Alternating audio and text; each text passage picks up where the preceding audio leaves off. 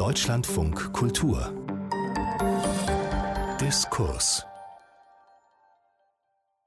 der Bremer Literaturpreis ist eine der bedeutendsten Auszeichnungen für deutschsprachige Literatur. Ilse Eichinger, Paul Celan, Peter Weiß, Lutz Seiler, Theresia Mora, das sind nur ein paar der Schriftstellerinnen und Schriftsteller, die diese renommierte Auszeichnung erhalten haben. Ausgezeichnet mit dem Bremer Literaturpreis wurde in diesem Jahr Judith Herrmann für ihren Roman Daheim. Beinahe 25 Jahre nachdem Judith Herrmann für ihr Debüt die Erzählung Sommerhaus später mit dem Förderpreis zum Bremer Literaturpreis ausgezeichnet worden ist. Den Förderpreis, der immer noch neben dem Hauptpreis vergeben wird, den erhielt in diesem Jahr der 1977 geborene Autor Matthias Senkel für seinen Erzählband Winkel der Welt. Verliehen wird der Bremer Literaturpreis traditionell im Bremer Rathaus. Am Vorabend der Preisverleihung, die auch in diesem Jahr Ende Januar stattfand, stellten die Ausgezeichneten ihre Bücher in Lesung und Gespräch in der Bremer Glocke vor. Moderiert wurde der Abend mit Judith Herrmann und Matthias Senkel, den wir in einer gekürzten Version senden, von Lothar Müller, dem Vorsitzenden der Bremer Jury. Und äh, wir beginnen vielleicht mit einer kurzen äh, biografischen Vorstellung, die nicht äh, darin bestehen soll, dass ich nun Kurzbiografien von Ihnen zum Besten gebe, sondern äh, sie einfach äh, kurz nach Ihren Lebensumständen befrage. Herr Judith Herrmann, wenn ich das nicht vollkommen falsch zusammenrechne, dann sind Sie ungefähr volljährig äh, geworden, als in Berlin die Mauer fiel. Also ein bisschen vorher. Also die Mauer fiel, glaube ich, im Herbst und Sie sind, glaube ich, im Frühjahr 18 geworden, kann das sein, so ungefähr? Ist die Mauer 89 gefallen? Ja, dann waren Sie dann schon, war ich, äh, dann waren Sie schon 19. War ich schon, ich war da waren schon, Sie schon. Also Sie waren so eine junge Erwachsene, aber eine Berlinerin. Mhm. Und ich glaube, das also prägt schon, oder? Also diese Frage, mhm. wie alt war man, als die Mauer fiel, ja. ist ja für die Generation, also ich bin deutlich älter als Sie, aber habe zu der Zeit auch in Berlin gelebt, tatsächlich äh, sowas wie die Beschreibung vom Einfallswinkel, unter dem man diese Erfahrung gemacht hat. Mhm. Das würde mich schon interessieren, wie Sie sich dann da so erinnern, also gut anderthalb Jahre volljährig und dann die Mauer weg, mhm. plötzlich. Das, ähm, das stimmt, das war natürlich in vielerlei Hinsicht einschneidend. Ich war ähm, 19 19,5, genau, hm. im äh, November 1989. Und ich bin in Westberlin geboren und ich bin in Neukölln groß geworden. Und Neukölln hat man im Westen den Osten vom Westen genannt. Also es war der Bezirk, der äh, den Ostberliner Verhältnissen am ähnlichsten war in vielerlei Hinsicht. Und ich bin vielleicht deshalb ähm, relativ bald nach dem Fall der Mauer rübergegangen nach Ostberlin und äh, in den Prenzlauer Berg gezogen, der im Grunde eine ganze Weile dann so ein Neukölln-Ersatz gewesen ist, weil Neukölln wie das gesamte Westberlin mit dem Fall der Mauer unterging. Also es mhm. ist eine, eine in sich geschlossene Welt gewesen, ein System, in dem ich groß geworden bin und das ist eben ähm, auch, es ist, es ist irgendwie, es ist verschwunden. Es ist mir nicht nur leicht gefallen, mich davon zu verabschieden, was vielleicht auch damit zu tun hatte, dass ich, ähm, damals machte man in 13 Jahren Abitur, also ich hatte gerade Abitur gemacht, ich war gerade von zu Hause ausgezogen, also es war so eine Zäsur, eine Zeit der Zäsuren in ganz vielerlei mhm. Hinsicht und ähm, der Fall der Mauer und dann dieses aufgehende Berlin war vielleicht fast auch ein bisschen eine Überforderung für mich. Ich kann mich nicht daran erinnern, dass ich das als beglückend empfunden habe. Im Gegensatz zu meinen Eltern, natürlich in der Generation meiner Eltern und meiner, meiner Großeltern, die ähm, sehr emotional darauf reagiert haben, während ich sehr zurückgezogen darauf reagiert habe. Es ist interessant, was Sie sagen, weil das äh, beinhaltet auch die Erkenntnis, die, glaube ich, vielen erst nach und nach gekommen ist oder sich mhm. eingestellt hat, äh, dass 1989 nicht einfach die DDR untergegangen ist, ja. sondern auch die alte Bundesrepublik. Und äh, das ähm, ist ja mit verzögerter Wahrnehmung ins Bewusstsein äh, gedrungen. Aber in Ihrem Lebensweg steckt das natürlich schon so ein bisschen drin, wenn Sie sagen, ich gehe aus diesem Neukölln, in dem ich jetzt äh, mhm. aufgewachsen, groß geworden, zur Schule gegangen bin, raus und gehe äh, zum Prenzlauer Berg. Da muss man vielleicht anfügen, dass die heutige Sicht äh, des. Bezirks Prenzlauer von äh, Prenzlauer Berg in Berlin eine ganz andere ist als damals. Also mhm. unmittelbar nach 1989, 90 war tatsächlich auch die bauliche Nähe zu sowas wie Neukölln noch viel größer. Jetzt ist es ja sehr renoviert, jetzt gilt es als ein hipper Bezirk, in dem ständig irgendwelche jungen Frauen Latte Macchiato, Latte Macchiato trinken und so. Das war damals überhaupt nicht der Fall. Mhm. Genau. sondern es gab sehr viel unrenovierten Bestand, äh, Wohnbestand und es gab noch diese Düsternis, die man zum Beispiel in den Filmen der späten DDR noch sehen kann. Also Soli Sunny ja. war ein Film, der 88, glaube ich, oder 87 ja. rauskam, 88, mit sehr viel Außenaufnahmen. Äh, und äh, da sieht man sozusagen Ostberlin, wie, wie mhm. es äh, damals aussah. Sie haben dann da länger gelebt und ähm, dann ja angefangen zu schreiben. Also Sie haben so mhm. mehrere Gleise, glaube ich, gehabt, also einen journalistischen und einen, äh, im engeren Sinn literarisch-belletristischen. Und 98 kamen dann Erzählungen raus, äh, Sommerhaus später, ein Erzählband, der äh, ziemlich erfolgreich wurde. Und das ist auch nicht selbstverständlich, weil es Erzählungsbände immer ein bisschen schwerer haben als, als Romane. Äh, wie war das bei Ihnen mit, der, mit dem Weg zum Schreiben und zu, gerade zu dieser Form der Erzählung?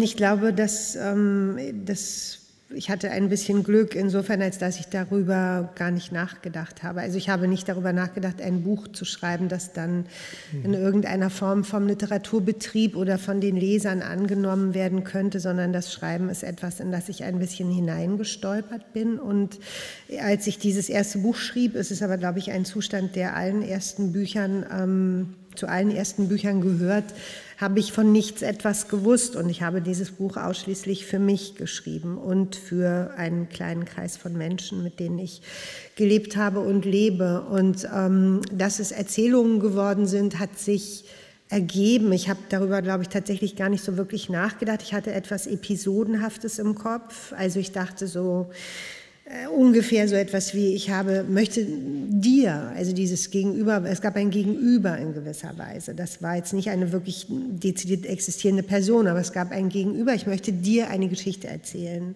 Habe ich dir schon die Geschichte erzählt von dieser und jener Situation? Mhm. Also es war dieses Grundgefühl und aus dem heraus sind dann hintereinander weg ähm, sie 17 oder 12, 13 Erzählungen entstanden, mit denen ich mich zum Teil ähm, beworben habe für so verschiedene Stipendien. Eins, in dem ich ganz alleine war ja. und eins, in dem ich in einer Werkstatt war und mit anderen Autoren zusammengesessen und gearbeitet habe. Und ähm, und als diese Texte fertig waren und dann durch Zufall und auch Fügung irgendwie zum Fischer Verlag gekommen sind und es dann plötzlich ein Buch gab in einer Reihe, von der ich bis zu diesem Zeitpunkt gar nichts wusste. Es gab diese Kollektion, mhm. Reihe Kollektion Fischer für so Debüts. Da war ich plötzlich wo angekommen, also in, an einem, äh, ja, also in einem Raum angekommen, an den ich schreibend überhaupt nicht gedacht hatte. Das verändert sich natürlich dann. Beim zweiten Buch weiß man von diesen Räumen und mhm. dann ist alles anders. Aber beim ersten Buch wusste ich nichts und die Entscheidung für Kurzgeschichten war meine Art der, der, des, des Lebens vielleicht so zuzuschreiben und vielleicht auch meiner bis heute sehr großen Liebe zu Kurzgeschichten an und für sich. Mhm. Also ich lese sie gerne, also wollte ich sie, glaube ich, schreiben. Und wie würden Sie rückblickend den, den man braucht ja so einen Erfahrungsstoff irgendwie, oder? Mhm. Man, man braucht ja sowas wie einen Erfahrungsstoff oder ja. irgendeine Dringlichkeit, weil sie sagt nicht, ich wollte das gewissermaßen ja. jemand erzählen. Also habe ja. ich dir schon.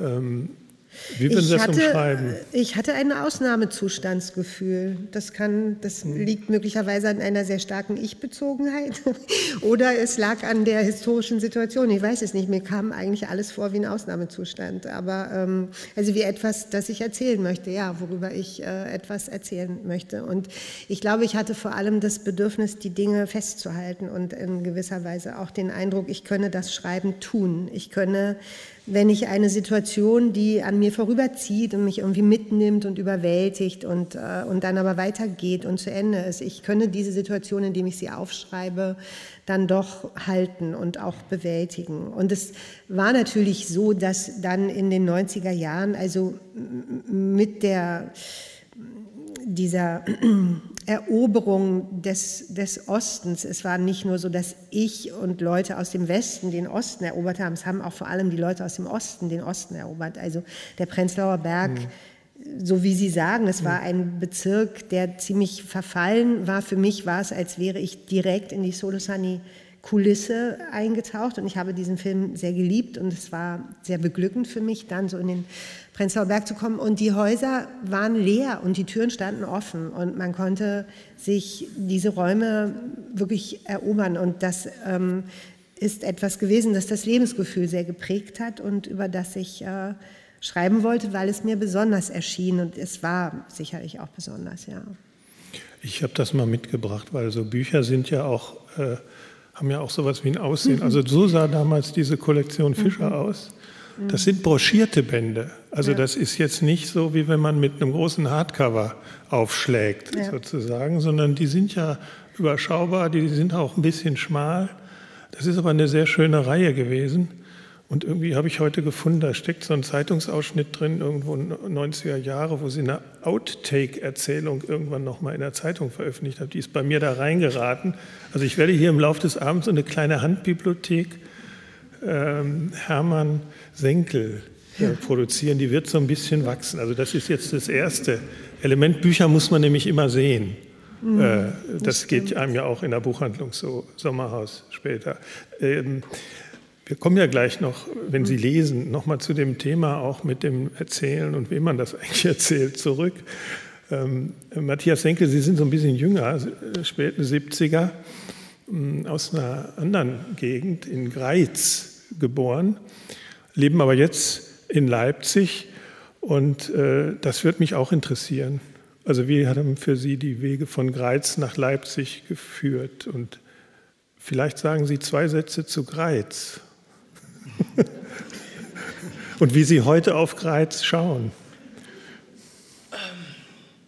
Ja, also Greiz, eine Stadt mit, mit einer ähm, sehr verwirrenden Geschichte, also ein, ein typisch deutsches, kleinstädtisches Residenzstädtchen, das es, das es dazu gebracht hat, gleich die Residenzstadt von zwei Fürstentümern zu werden, was, was dann dazu führte, dass es tatsächlich auch ein oberes und ein unteres Schloss in, in so einer kleinen ähm, hm? in so einer kleinen Danke. Stadt gibt. Ähm, eine, eine sehr, sehr rege Stadt in meiner Kindheit, sehr stark industrialisiert.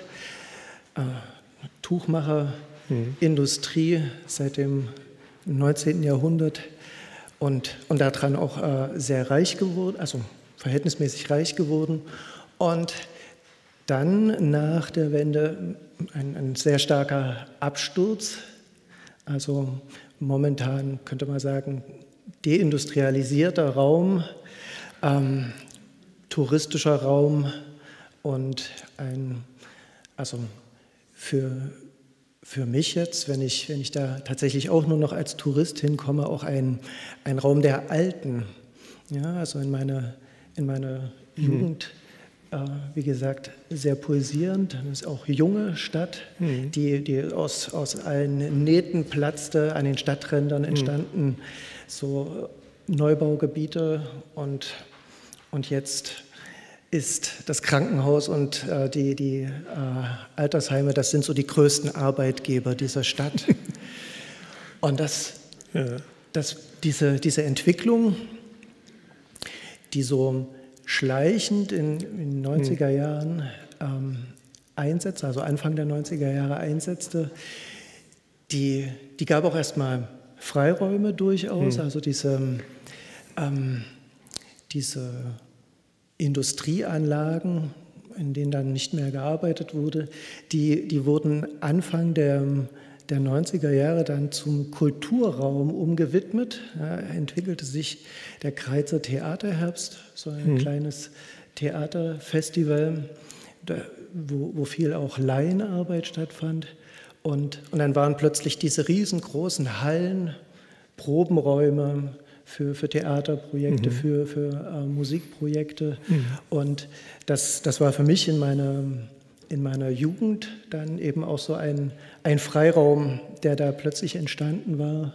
Und was, was für mich dann auch so ein, mhm. ein Zugang eben zum, The zum Theaterspielen und dann zum Theatermachen ähm, ermöglicht hat, der dann letztendlich eben auch zum, zum Schreiben geführt hat. Mhm.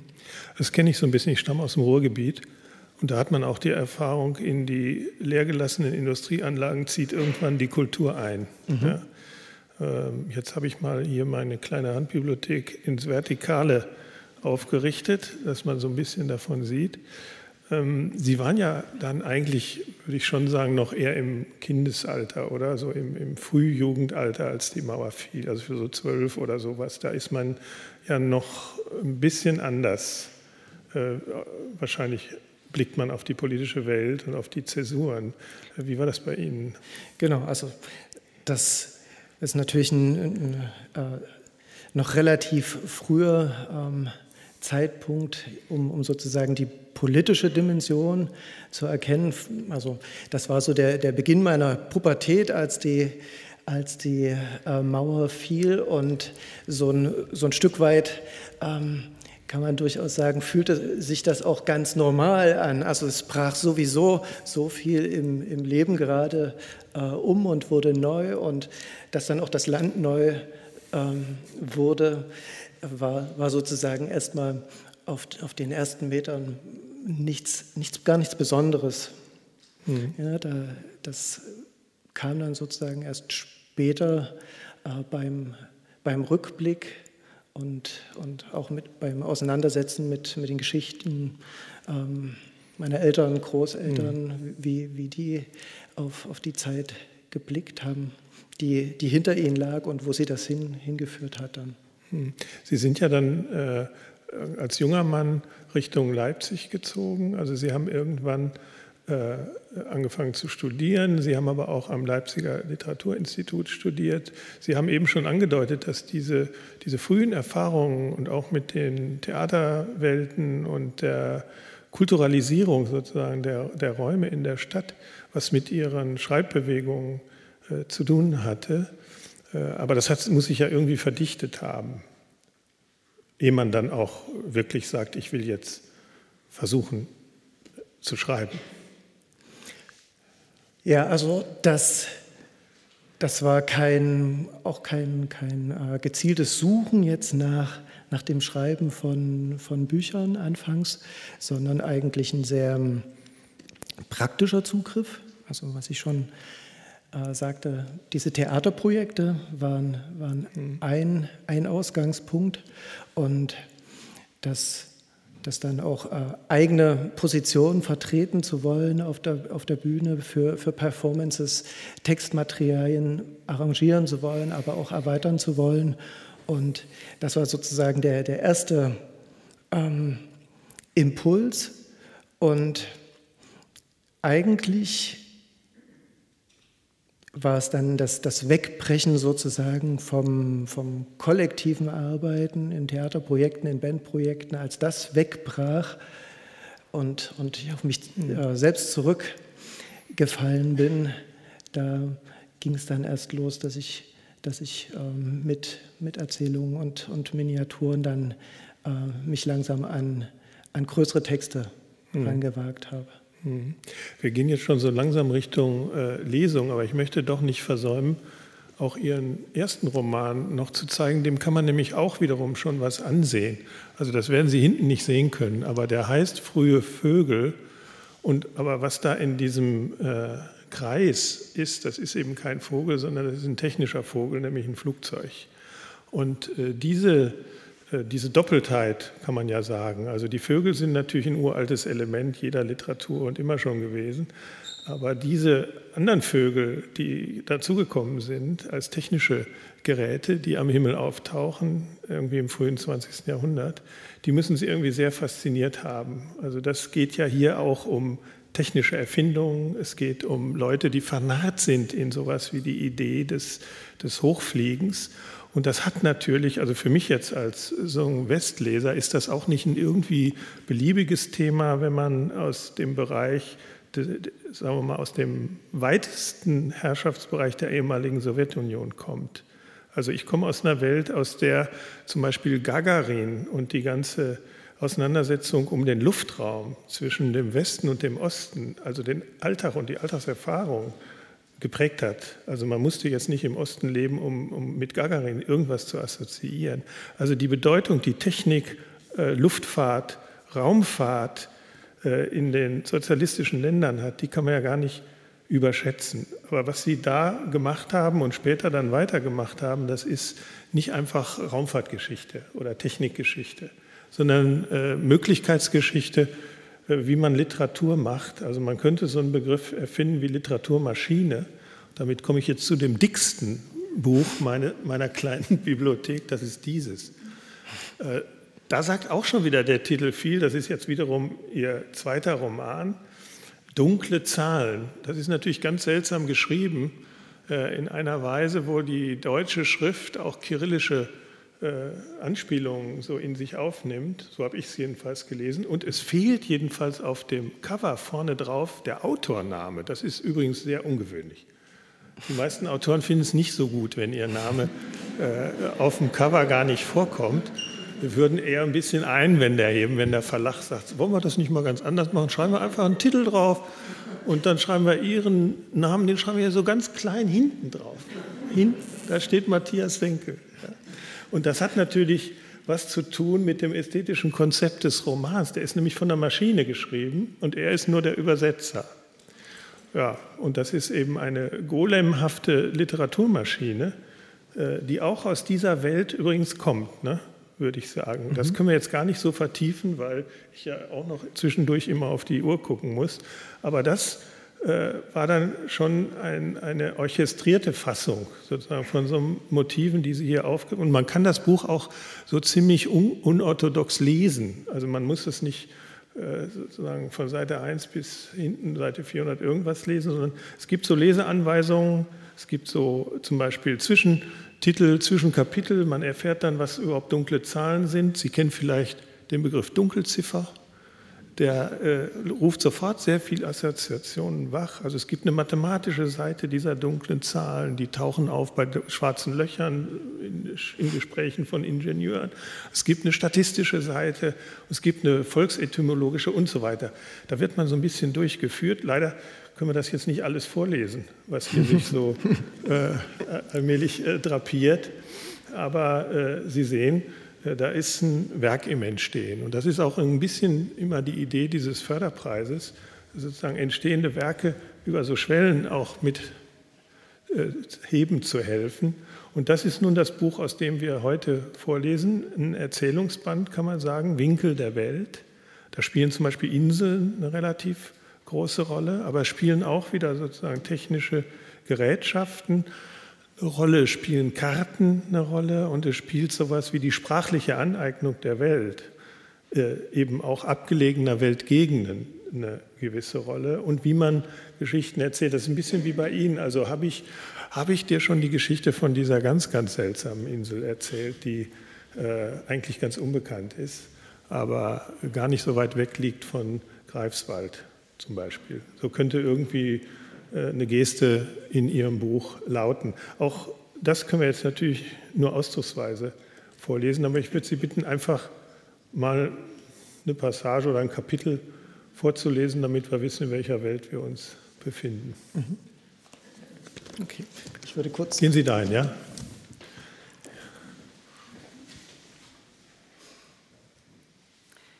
Ich lese aus einem Text, der heißt Zone des Schweigens. Und dieser Text besteht aus, aus Miniaturen. Es kommt also immer eine, eine kleine Zwischenüberschrift, die für Sie mit markiert, wenn wir uns in einen neuen Raum oder in eine neue Zeit begeben. Sparman Island 2017. Steif aus West wehender Wind zerfetzte ihre Frage. Alvaro, der neben Agnieszka an der Reling lehnte, nickte dennoch. Er reichte ihr sein Fernglas und deutete südostwärts, wo einst ein Gletscher die Steilküste gekerbt und ein Geschiebefeld zurückgelassen hatte. Auf dem steinigen Strand, der mit gefrorener Gischt glasiert war, stach ein rostbrauner Fleck hervor.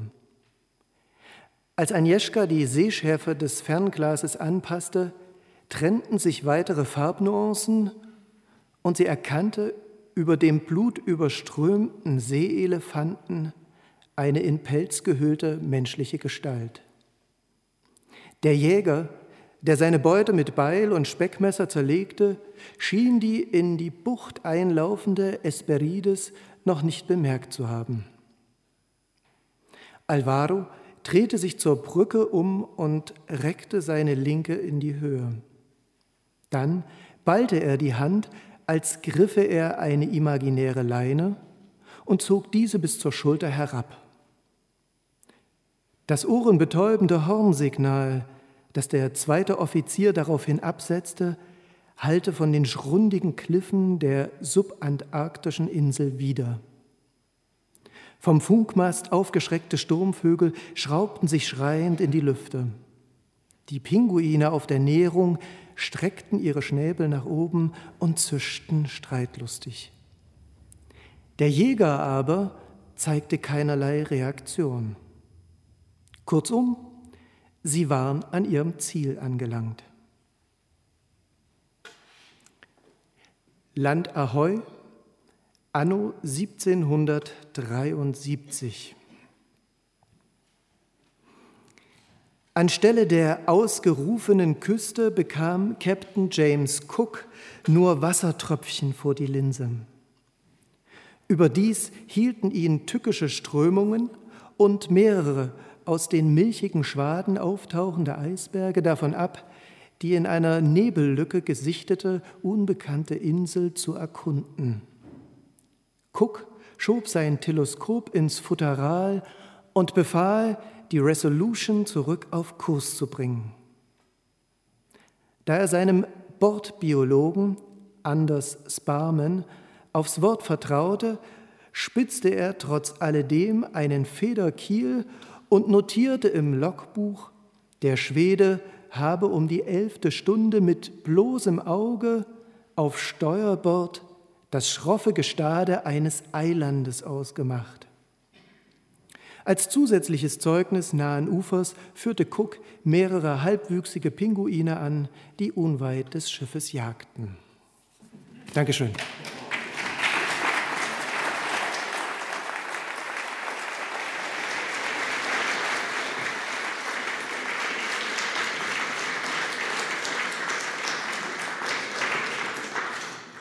Ja, das war ganz charakteristisch, weil in Ihrem Buch ja viele Inseln vorkommen, übrigens auch Beschreiber von Inseln, die aus Bremen stammen. Und ähm, noch ein anderes Motiv kommt häufiger vor, das ist das mit der Sprache, also die so in verschiedener Gestalt auftritt, also als visuelles Zeichensystem. Da sind dann die Worte akustisch nicht zu verstehen. Und äh, aber auch als äh, Code, als verschlüsselter Code, als akustische äh, Rätselanordnung, die man entschlüsseln können muss. Das verbindet manche ihrer Bücher, also dieses Interesse an dem, was man im allgemeinsten Sinne Code nennen könnte. Bei Code denken wir sowieso irgendwie sofort an Entschlüsselung, aber es ist ja einfach nur ein Zeichensystem.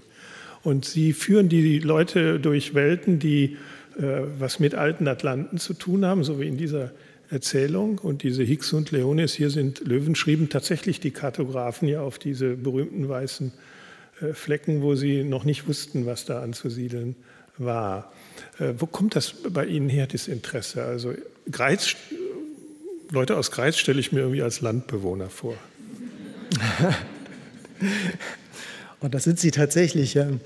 Ähm, aber Landbewohner zu sein, ähm, ist im Zweifelsfall ja sogar einer der, der Impulse, ähm, eben im, im Gedanken auch reisen zu gehen. Also einer dieser Urimpulse auch in, in der Literatur, ähm, dieses zu, zu Räumen auch, auch vorzudringen oder, oder Räume zu, zu entwickeln, die man, die man selbst nicht erreichen kann.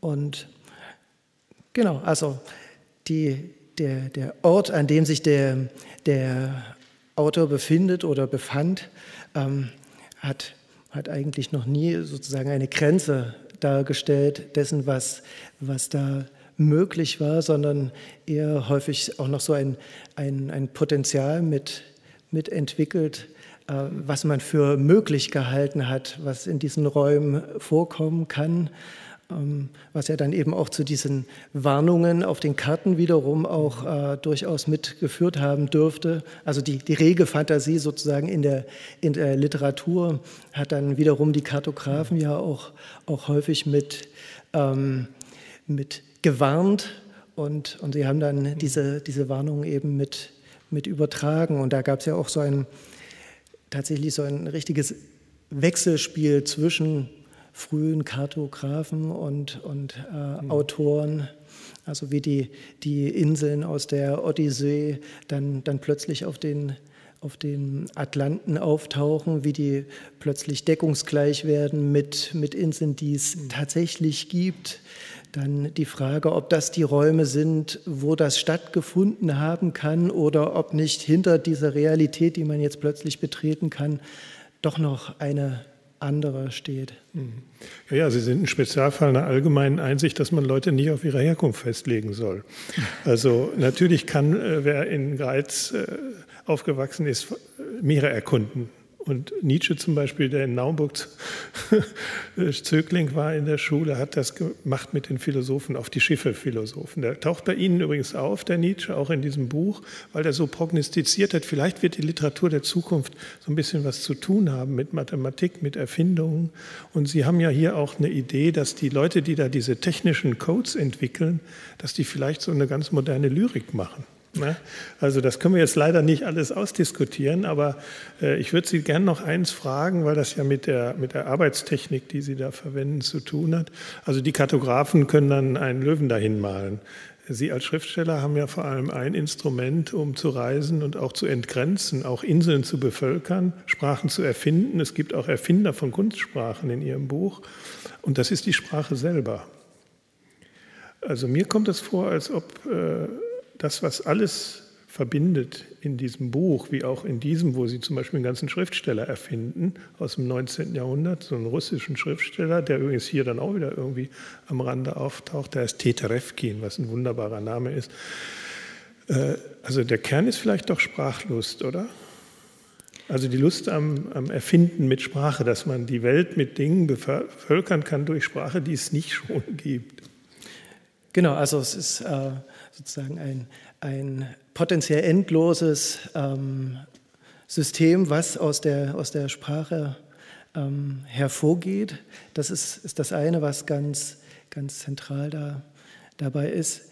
Aber es gibt auch sozusagen die Kehrseite der Medaille, die ganz wichtig ist, nämlich immer wieder das Scheitern, was auch, auch der, der Kommunikation und dem, dem, äh, dem Code sozusagen innewohnt, dass, dass man eben das Missverständnis, dass, mhm. dass Dinge nicht das sind, was man, was man zu hören oder zu, zu lesen glaubt, dass Kommunikation scheitert, dass, dass vielleicht auch Sprache und mit ihr zusammen äh, Zivilisation wieder auch ähm, degenerieren kann. Mhm. Also beide, beide Möglichkeiten liegen ihm sozusagen inne.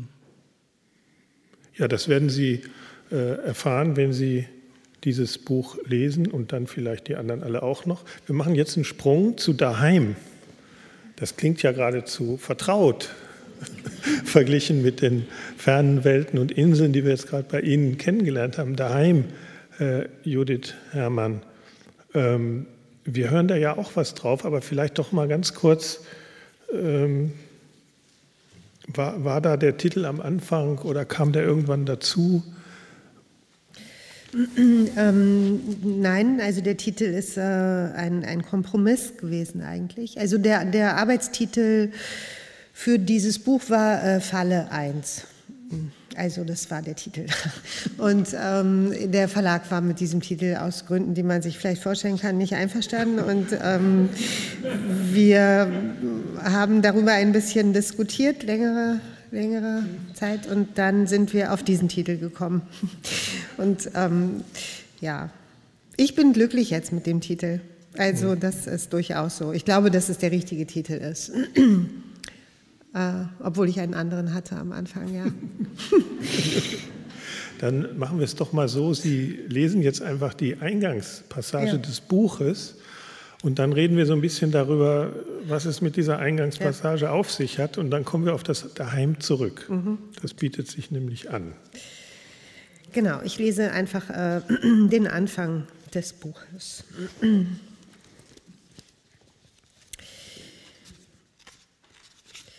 Damals, damals in diesem Sommer, vor fast 30 Jahren, wohnte ich im Westen und weit weg vom Wasser. Ich hatte eine Einraumwohnung im Neubaugebiet einer mittleren Stadt und Arbeit in der Zigarettenfabrik. Die Arbeit war simpel. Ich musste darauf achten, dass der Tabakstrang ganz gerade in den Zerteiler lief.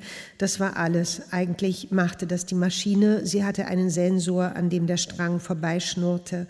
Und wenn er nicht gerade lag, hielt sie an. Sie hielt an wie jemand, der gegen die Wand läuft. Sie stoppte mit einem entsetzlichen Ruck. Dieser Sensor funktionierte häufig nicht, deshalb stand ich neben der Maschine und beobachtete den Strang, rückte ihn gerade, wenn er in die Schieflage kam. Von sieben bis zwölf, eine halbe Stunde Mittagspause und nochmal drei Stunden weiter. Ich sah ziemlich oft weg.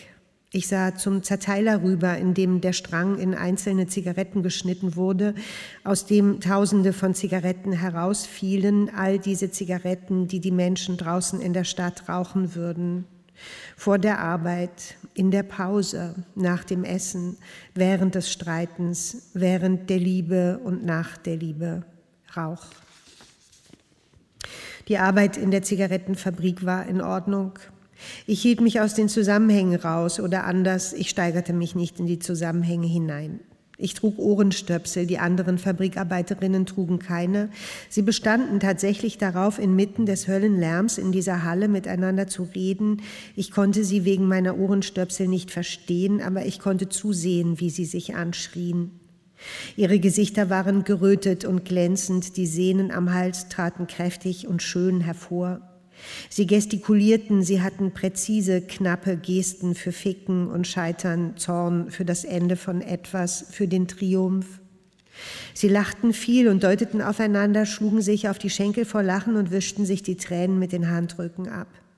Die meisten von ihnen waren ziemlich hübsch, trotz der unförmigen Kittel, der Hauben aus fusseliger Gase, trotz der Hitze in der Halle, die uns alle zu erledigten Geschöpfen machte.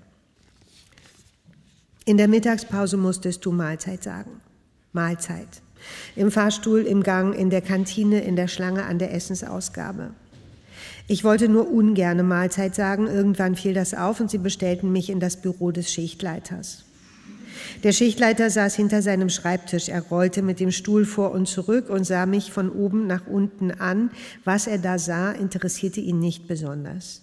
Er nickte, als hätte er irgendetwas sowieso und schon immer gewusst. Er gähnte gelangweilt. Er sagte gähnend, also der Mittagsgruß gehört hier dazu. Ich sagte, ich verstehe nicht, wovon Sie reden. Er sagte, Sie verstehen es ganz genau. Natürlich verstand ich das. Ich hatte nicht vor, in dieser Fabrik zu bleiben, mein Leben da zu verbringen. Ich konnte das Wort Mahlzeit schlicht nicht ausstehen. Er sagte, pass mal auf, es ist ganz einfach. Wenn du nicht in der Lage bist, Mahlzeit zu sagen, fliegst du raus. Es ging nicht um das Wort, es ging um die Regeln und um die Macht. Ich dachte einen Moment über das plötzliche Du nach, über die Temperatur, die in seinem Büro herrschte, dem Raum, in dem er seine Zeit totschlug. Wir starrten einander an. Dann ließ er mich gehen. Abends saß ich oft auf meinem Balkon im fünften Stock. Einer der Vormieter hatte seine Blumenkästen dagelassen. In den Kästen wuchsen Pflanzen, die ich nie zuvor gesehen hatte. Zarte grüne Stängel mit weißen Blüten, groß wie Streichholzköpfchen. Ich goss sie niemals, trotzdem waren sie da. Auf dem Boden lag Kunstrasen, es gab einen Klapptisch und einen einzigen Stuhl und der Blick ging auf die Ausfallstraße und die Tankstelle raus. Ich mochte diesen Blick sehr. Die blaue Leuchtreklame der Tankstelle, die anfahrenden, abfahrenden Autos, die Ständer mit traurigen Sträußen in Folien, die Säcke Grillkohle vor der Tür. Wie die Leute aus ihren Autos stiegen, tankten, träumten, während sie zusahen, wie die digitalen Ziffern auf den Zapfsäulen durcheinander ratterten, wie sie reingingen und in den Zeitungen blätterten, Biere kauften, Schokolade und Minzbonbons. Ich stellte mir vor, dass alle diese Leute auf eine lange Fahrt gingen, volltankten, wirklich weit weg wollten, Leute auf der Durchreise, frag sie nach dem Weg und sie heben die Schultern und sagen, oh, ich bin nicht von hier, ich kenne mich auch nicht aus, tut mir leid. Ich saß auf dem Balkon, auf dem einzigen Stuhl, hatte die Füße auf dem Tisch und rauchte die Zigaretten aus der Fabrik, schnickte die Asche über die Brüstung und ließ die Kippe in eine Cola-Dose fallen. Damals rauchte ich viel. In diesem Sommer war es sehr heiß und ich saß in Unterwäsche draußen, bis es spät und endlich dunkel wurde. In den Wohnungen gingen nach und nach die Lichter an, die Scheinwerfer der Autos auf der Ausfallstraße flammten auf, die Sonne war weg, die Wärme blieb. Die Wärme wurde nicht weniger, sie stand zwischen den Häusern und veränderte sich nicht. Ich gewöhnte mir an, runter zur Tankstelle zu gehen und Eis zu kaufen. Ich zog mir ein Trägerkleid über und Flipflops an, nahm die Schlüssel und Kleingeld und ging runter. Ich fuhr nie mit dem Fahrstuhl, ich ging durch das stickige, dreckige Treppenhaus und ich machte im Treppenhaus nie das Licht an.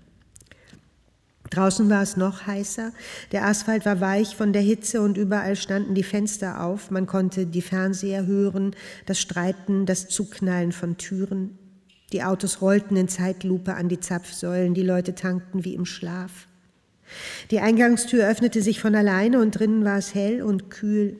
Es lief immer das Radio. Ich schob die Eistruhe auf, stand so lange wie möglich vor der offenen Truhe herum, dann nahm ich ein Moskauer Eis ausschließlich ein Moskauer Eis, niemals ein anderes. Aber ich tat trotzdem jedes Mal so, als könnte ich mich nicht entscheiden. An der Kasse saß eine Frau in dem Alter, in dem ich heute bin.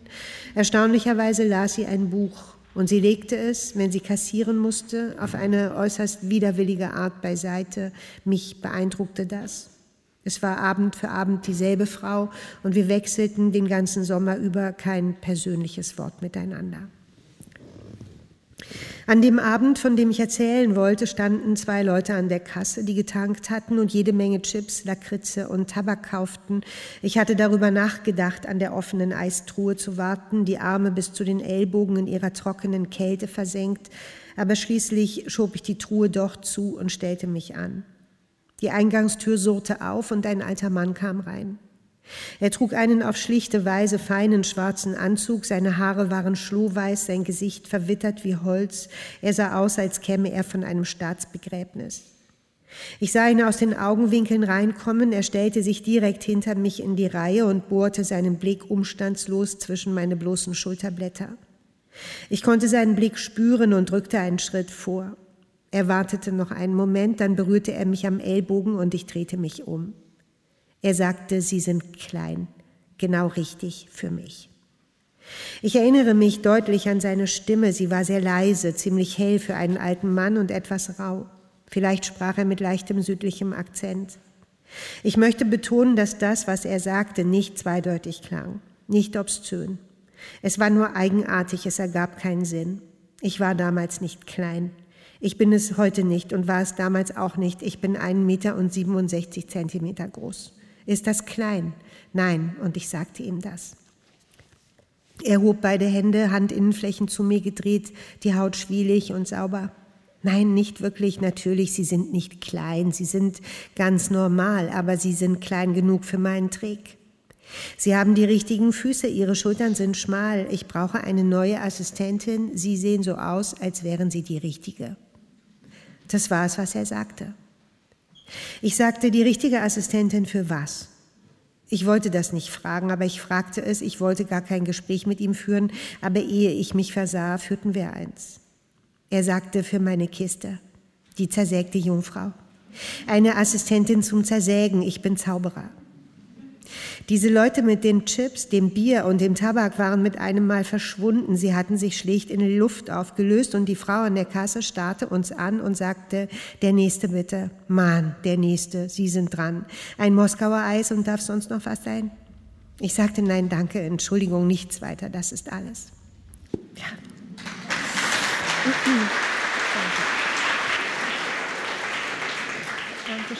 Ja, also bei, bei Hans Christian Andersen und bei Kaurus Meki sind die Mädchen aus den Zigarettenfabriken eher so äh, dunkel getönte Gestalten, die äh, traurige Geschichten um sich herum haben, mehr oder weniger traurig. Sie sind nicht so, jedenfalls nicht hauptsächlich berühmt dafür, ähm, die große Humoristin der deutschen Gegenwartsliteratur zu sein. Aber ich finde, mit dieser Geschichte erheben Sie doch den Anspruch, als solche wahrgenommen zu werden. Nun gibt es da jetzt einen Trick dabei, das sage ich jetzt deshalb, weil wir ja das Buch nicht ganz vorstellen können. Und wenn Sie es ganz vorgestellt haben wollen, dann müssen Sie sehen, dass Sie irgendwie morgen die Preisverleihung mitbekommen, in welcher Weise auch immer. Also jedenfalls dieses damals, das haben Sie ganz am Anfang als so eine Art Zwischentitel, Prologtitel gelesen, das ist ja tatsächlich wichtig für das Buch weil da kommt davor vor 30 Jahren, das ist eine zurückliegende Zeit. Das ging mir auch jetzt beim Hören nochmal so. Also immer, wenn man von Zigarettenfabriken hört und Rauchern, haben die so ein bisschen was von damals. Und natürlich hat auch dieser Trick sowas sehr von damals. Und Sie sagen ja auch in dem, in dem äh, Stück selber, äh, das war damals schon damals äh, als der das mir vorgemacht hat. Sie reisen dann in Ihrem neuen Buch nicht nach Singapur.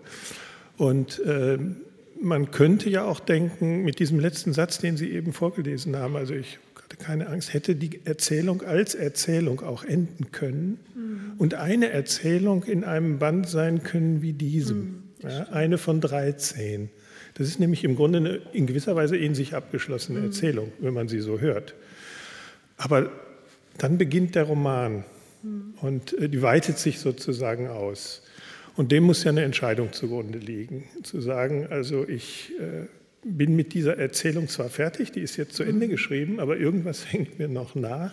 Ich schreibe an dieser Frau 30 Jahre später jetzt noch weiter. Ich erfinde eine weitere Geschichte. Also die geht dann, um es ganz kurz anzudeuten, die mietet sich an der norddeutschen Küste ein und kommt dann in eine Welt, in der zum Teil bekannte Figuren sind, äh, zum Teil unbekannte. Es gibt einen Bruder, der da schon lebt. Und äh, dann gibt es darüber Bekannte, die Sie näher kennen. Das können wir jetzt nicht ausführen.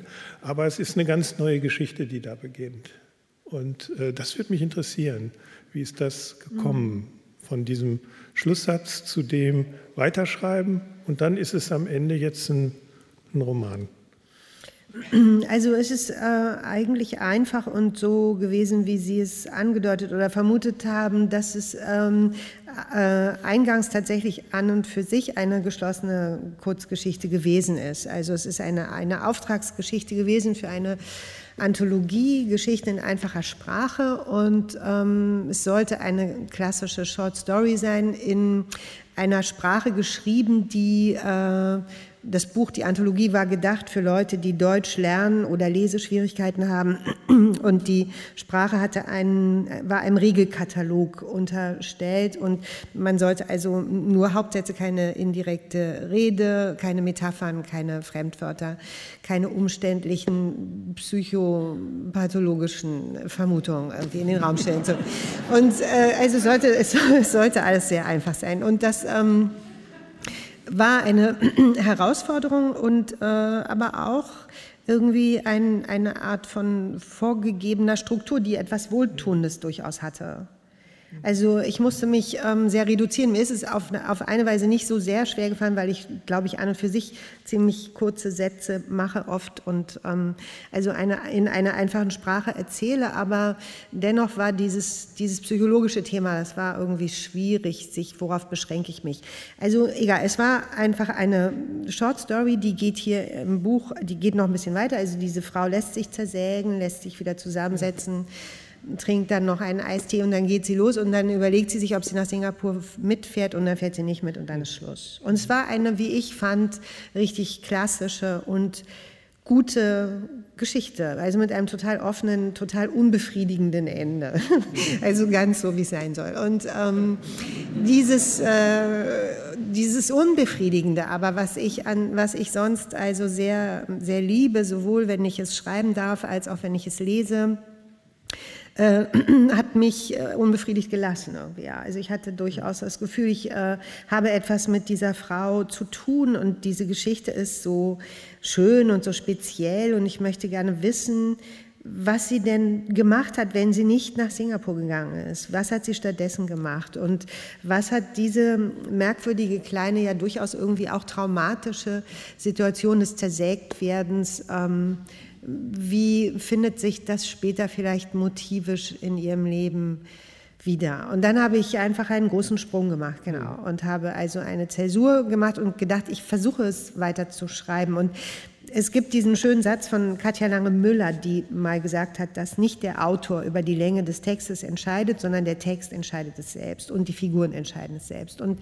das klingt immer so esoterisch, aber es ist ähm, wirklich etwas daran. Und ich äh, bin meiner Figur dann schreibend gefolgt und die Geschichte war erst viele Seiten später vorbei. Ja. Mhm. Mhm. Ähm, diese Formel dann auch im Titel aufgenommen, daheim, also die Figur, übrigens eine mehr oder weniger anonyme Ich-Erzählerin, also die ja. hat jetzt keinen Namen, der an ihr direkt haften würde, die anderen haben schon Namen.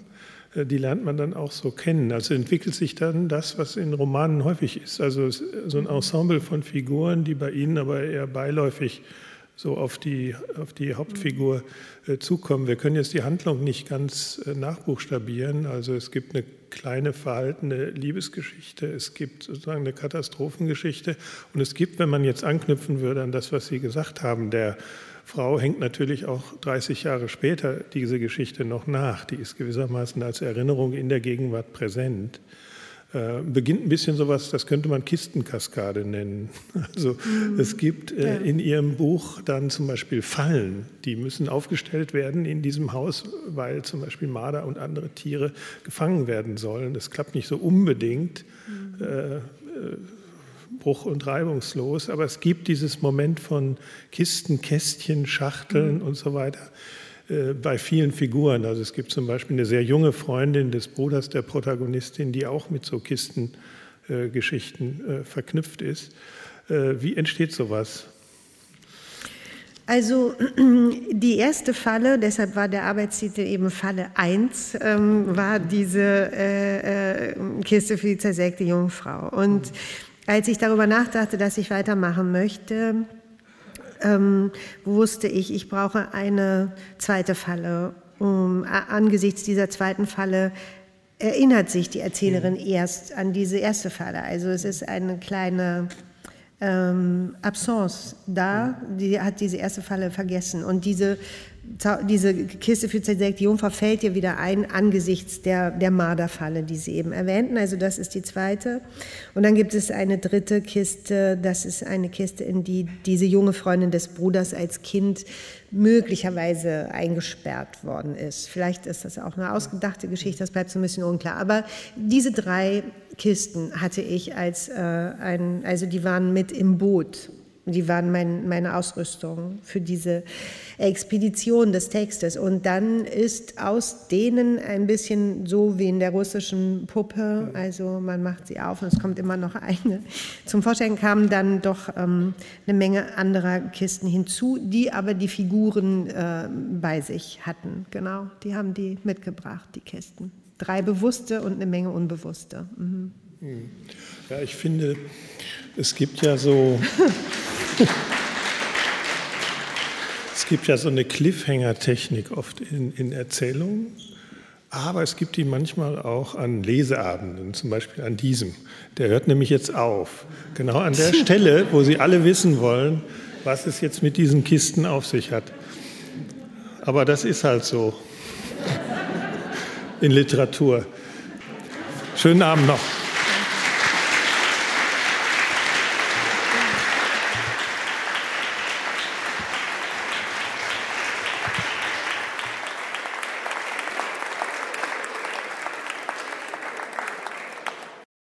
Sie hörten die Vorabendlesung zur Preisverleihung des diesjährigen Bremer Literaturpreises. Judith Herrmann wurde mit diesem Preis für ihren Roman Daheim, erschienen im S. Fischer Verlag, ausgezeichnet. Ausgezeichnet mit dem Förderpreis wurde Matthias Senkel für den Erzählband Winkel der Welt, erschienen im Verlag Mattes und Seitz Berlin. Moderiert wurde die Veranstaltung, die wir in leicht gekürzter Version gesendet haben, von Lothar Müller, dem Vorsitzenden der Bremer Jury.